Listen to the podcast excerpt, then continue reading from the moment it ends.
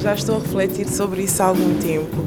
E este concerto, para mim, sem dúvida, simboliza uma etapa daquilo que Cabral sonhou, Amilcar Cabral, aqui da Amilcar Cabral, que dizia que a nossa revolução, no caso concreto da Guiné-Bissau, e eu entendo que seja extensivo, que a nossa revolução uh, é estritamente cultural, porque era da afirmação da nossa identidade, da nossa língua, da nossa cultura.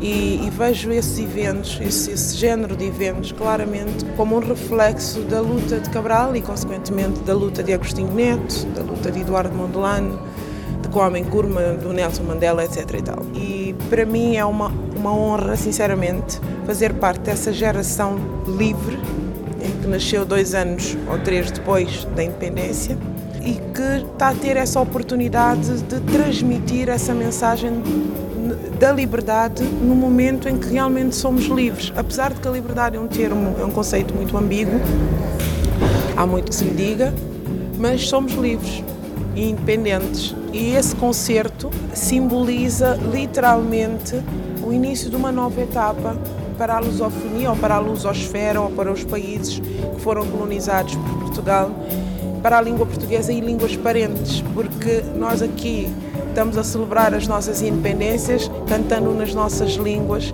E, e, isso vem dizer que realmente Cabral tinha razão, que a nossa revolução era acima de tudo cultural, porque hoje podemos ser o que nós realmente somos, cantar as nossas músicas, tocar os nossos ritmos e cantar acima de tudo na nossa língua, nas nossas línguas, não é?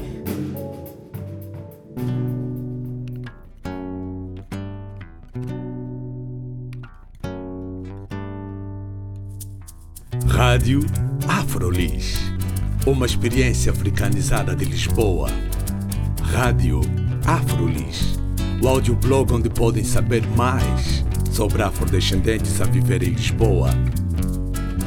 Visitem também a nossa página de Facebook, Rádio Afrolis.